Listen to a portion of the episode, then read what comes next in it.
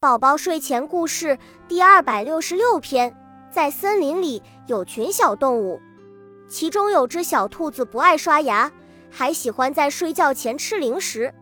一天晚上，兔妈妈又让小兔子刷牙：“小乖乖，你该去刷牙了。”“不嘛，不嘛，我不要刷牙，一次不刷牙又不会怎么样。”于是小兔子又有一个晚上没刷牙了。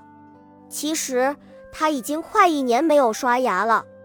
第二天，小兔子听到它的嘴里有东西在唱歌，啦啦啦！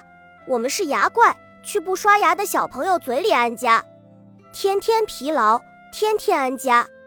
我们是牙怪，在嘴里安家的小牙怪。小兔子害怕了，妈妈，妈妈，我的嘴里有东西在唱歌，还很疼，真的吗？你坚持一下，我这就去找大夫。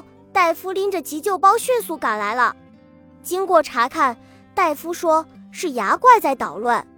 他们专门在不爱刷牙的小朋友嘴里安家，他们的食物就是牙齿。你快去刷刷牙吧！小白兔吓得都哭了。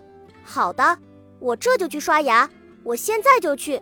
医生把牙怪赶跑了，说：“小兔子，以后一定要每天早晚都刷牙，不然牙怪们还会回来的。”小兔子说：“以后我一定要好好刷牙，让牙怪永远都别想再靠近我。真乖，以后一定要记得好好刷牙哦，不能让牙怪再靠近你。”从此，小兔子每天都会乖乖的刷牙，牙怪们再也没有靠近过它。